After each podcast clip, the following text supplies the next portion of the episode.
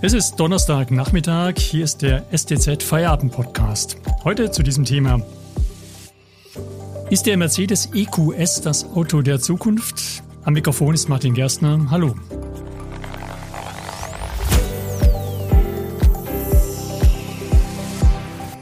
Die deutschen Autobauer werden ja gerade ziemlich geschüttelt.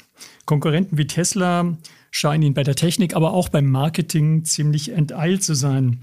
Doch seit kurzem finden diese einstigen Giganten des Verbrennungsmotors wieder in die Spur und Daimler will mit dem EQS sogar auf die Überholspur.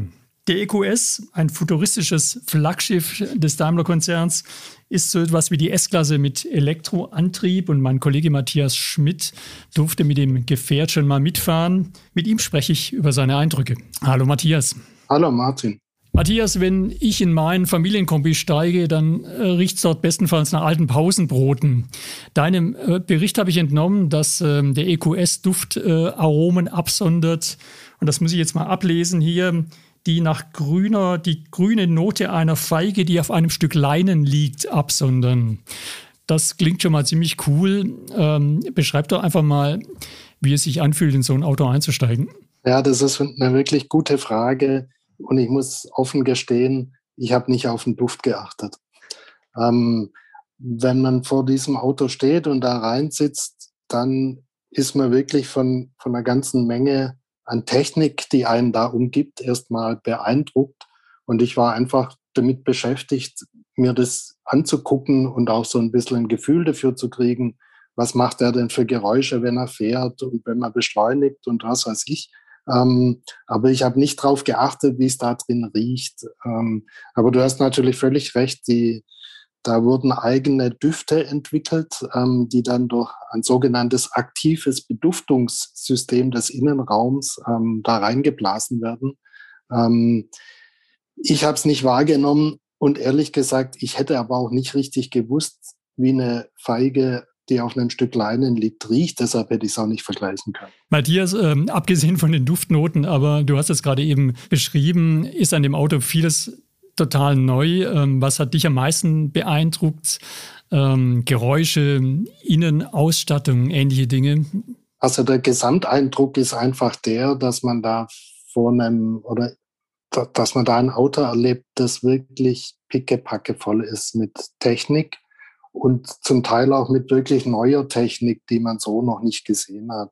Im Grunde geht es schon damit los, dass wenn man die entsprechende Sonderausstattung kauft, dann kann man auf das Auto zugehen mit einem, mit einem Schlüssel in der Tasche und die Türen öffnen sich automatisch.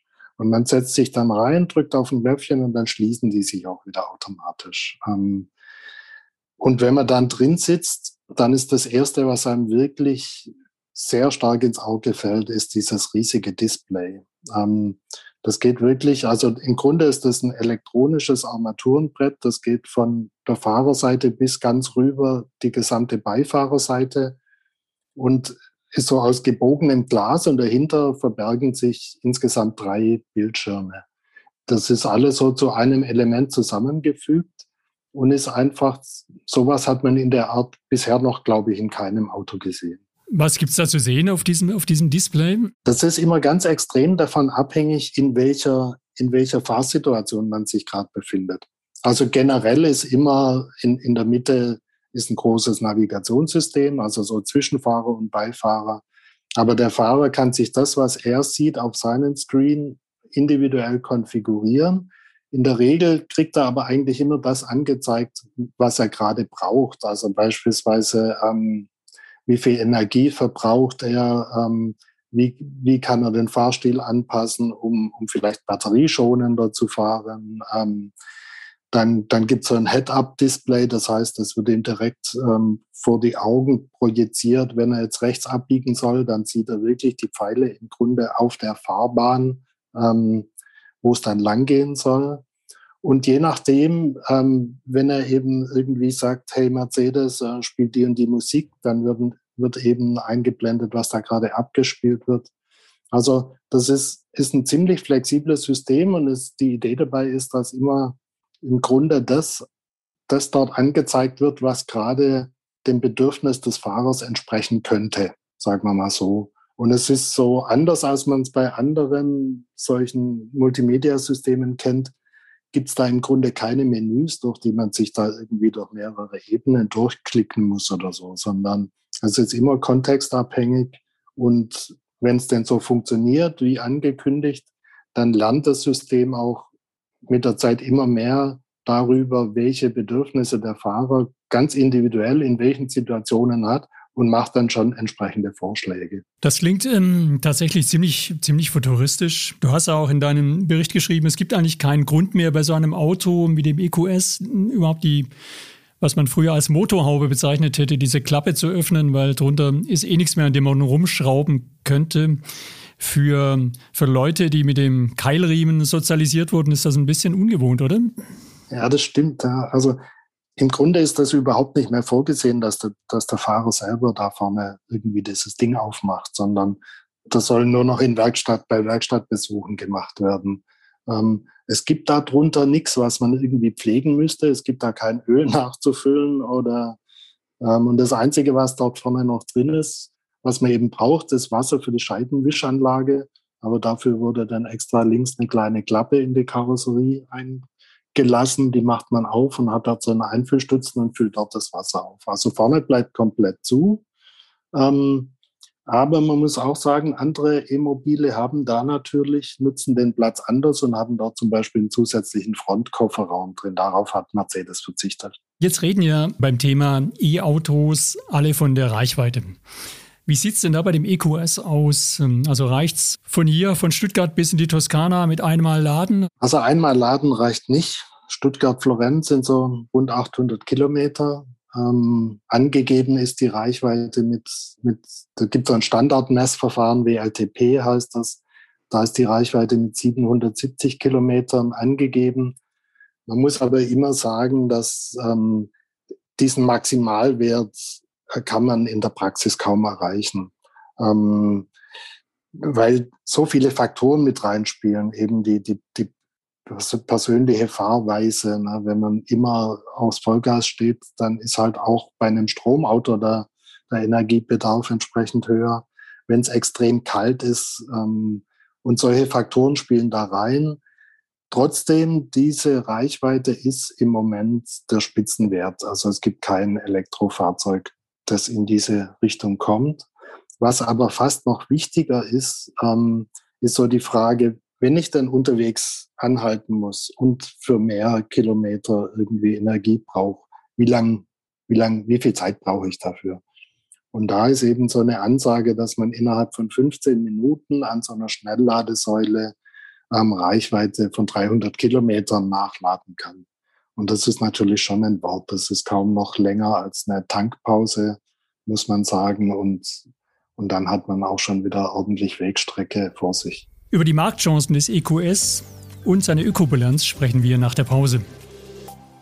Wenn Ihnen dieser Podcast gefällt, denken Sie daran, ihn auf Spotify oder iTunes zu abonnieren, damit Sie keine weitere Folge mehr verpassen. Wenn Sie die STZ zusätzlich unterstützen wollen, geht das am besten mit einem STZ Plus Abo. Das kostet 9,90 Euro im Monat und ist monatlich kündbar. Damit lesen Sie zum Beispiel einen Text über Essstörungen in Corona-Zeiten. Tübinger Forscher untersuchen das Phänomen des Binge-Eating. Den Link zu diesem Artikel finden Sie in der Podcast-Beschreibung. Unterstützen Sie Journalismus aus der Region für die Region. Danke. Über das neue Elektro-Flaggschiff von Daimler, den EQS, spreche ich mit meinem Kollegen Matthias Schmidt, Titelautor der Stuttgarter Zeitung. Matthias, glaubst du, mit dem EQS kann Daimler jetzt wirklich zur ernsthaften Konkurrenz für Tesla oder auch andere Anbieter aufschließen oder werden? Also ich halte es nicht für ausgeschlossen, wenn man sich so umhört, auch unter Experten, die sich da mit diesem Markt befassen, schon seit längerem, die sagen durchaus, dass, dass dieses Auto ähm, ein, ein großer Wurf geworden ist, weil es hat halt einerseits eine eine wirklich ansprechende ähm, technische Leistung und, und viele Innovationen. Und auf der anderen Seite kommt eben das, was für Mercedes oder auch für die S-Klasse typisch ist, einfach eine sehr, sehr luxuriöse Anmutung dazu, von der Innenraumausstattung und allem. Also dieses Auto wird äh, seine Käufer finden, damit kann man, glaube ich, rechnen. Ähm, und ob es jetzt unbedingt Tesla-Käufer sind, die da wechseln, das ist natürlich ganz schwer vorherzusagen. Ähm, das ist ja so eine ganz besondere Gemeinde, die einfach auch dadurch, dass, dass die Amerikaner eben das Pionierunternehmen waren, gibt es da viele echte Liebhaber, die da auch nicht ähm, groß davon abrücken wollen, selbst wenn da nicht alles in der Qualität immer so ist, ähm, dass alle damit glücklich sind. Aber das ist halt so ein, so ein bestimmter Pioniergeist, der da mitschwingt. Aber es gibt natürlich auch andere Konkurrenten, wie sagen wir ähm, der Porsche mit dem Taycan oder Audi mit dem, mit dem e-tron GT oder, oder die Polestar-Modelle von, von dem schwedisch-chinesischen ähm, äh, Unternehmen äh, Geely und Volvo. Ähm, da sind natürlich schon auch Kunden, die, die dann vergleichen und sagen, naja, ähm, ich habe das Geld und ich kann mir den Luxus leisten und, und will mir den dann auch leisten. Mercedes rechnet allerdings selber damit, dass durchaus auch Leute, die bisher die klassische, die konventionelle ähm, S-Klasse fahren, ähm, möglicherweise wechseln werden. Einfach weil sie da einen, einen neuen Anreiz sehen und ähm, die, die Fabrik in Sindelfingen, diese Factory 56, ist so angelegt. Dort werden beide Modelle gebaut, der, der, der konventionelle S-Klasse und der EQS.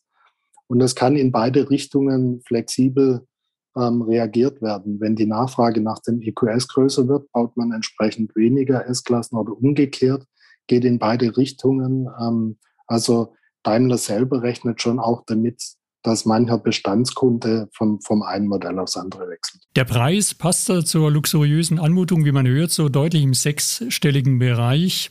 Also ich persönlich werde deshalb erstmal keinen bestellen, aber äh, wie du sagst, könnte es dann schon sein, dass die typischen S-Klasse-Fahrer doch sich überlegen, auf dieses neue, diese neue Art von Mobilität oder des Autofahrens umzusteigen. Ja, das ist schon, ist schon der Fall. Also man muss sagen, die, die Preise sind noch nicht bekannt und äh, Daimler wird die auch erst veröffentlichen, wenn dieses Auto dann wirklich sozusagen in Verkauf geht. Ähm, aber es wird in diesem Bereich sein, sobald man ein paar extra Ausstattungen ähm, bucht, wird man da im sechsstelligen Bereich sein. Und auch nach oben ist da noch einiges an Luft, denke ich. Man will Neukunden, also auch solche Kunden, die bisher gar nicht auf die Idee gekommen wären, ähm, sich einen Mercedes zu kaufen, denen das auch irgendwie eine Spur zu, zu betulich gewesen wäre, ähm, die will man ansprechen. Aber natürlich auf Dauer schon auch die Leute ähm, bekommen, die bisher schon S-Klasse-Fahrer sind. Und je mehr Elektromobilität sich über die Zeit durchsetzt und, und die Verbrenner verdrängt, dann will man natürlich diese in Anführungszeichen alte Kundschaft auch nicht verlieren. Abschließend vielleicht noch ein Satz oder ein Wort zur Ökobilanz dieses Autos. Das spielt ja in der Diskussion über E-Mobilität, über alternative Antriebe eine große Rolle. Und nicht immer schneiden ja die E-Autos so super brillant ab. Wie sieht es denn bei diesem doch hoch aufgerüsteten Fahrzeug von, von Daimler jetzt aus? Gerade bei der E-Mobilität kommen ja da wirklich wahnsinnig viele Faktoren zusammen, die man immer berücksichtigen muss. Ähm, und diese Rechnungen, ähm, wann das jetzt klimatechnisch vorteilhaft ist, das eine, äh, den Verbrennerwagen durch ein Elektroauto zu ersetzen, die gehen relativ weit auseinander. Ähm, man muss allerdings auch sagen, es hängt extrem davon ab, wo der Strom herkommt, mit dem man fährt. Ähm, solange, solange der Strom, den man an den Ladesäulen tankt, letztlich im Strommix immer noch zu einem großen Teil aus Kohlenkraftwerken kommt oder zu einem bestimmten Teil, ist natürlich auch die Ökobilanz schlechter. Und dann gibt es ganz viele Dinge, wo das individuelle Verhalten sich fast noch stärker auswirkt auf den, Leist auf, auf den Energieverbrauch als beim Verbrennungsmotor. Also Fahrweise ist da ganz, ganz entscheidend bei den Elektroautos. So alles in allem muss man vieles in Betracht ziehen. Aber trotzdem ist, ist eigentlich klar, unterm Strich werden sich die Elektroautos durchsetzen, weil, oder sie werden sich durchsetzen müssen, wenn die Klimaziele, die von der Politik gesetzt sind, erfüllt werden müssen. Weil einen anderen Weg über den fossilen Verbrennungsmotor gibt's da eben nicht. Und man muss vielleicht eines dazu sagen, dieses, dieses Thema Energieeffizienz spielt in dieser ganzen Entwicklung von Elektroautos eine wirklich große Rolle. Und dann ist es natürlich schon eine Leistung, so eine Aerodynamik hinzukriegen und so eine Energieeffizienz, wie dieses Auto jetzt hat. Ähm, und das ist wirklich ähm, nach allem, was da die, die Analytiker sagen, im Moment schon ein Spitzenwert, den Daimler da hingekriegt hat. Ja, vielen Dank, Matthias, für deine Einschätzung. Das war der STZ Feierabend Podcast. Heute mit dem Thema Ist der Daimler EQS das Auto der Zukunft? Am Mikrofon war Martin Gerstner.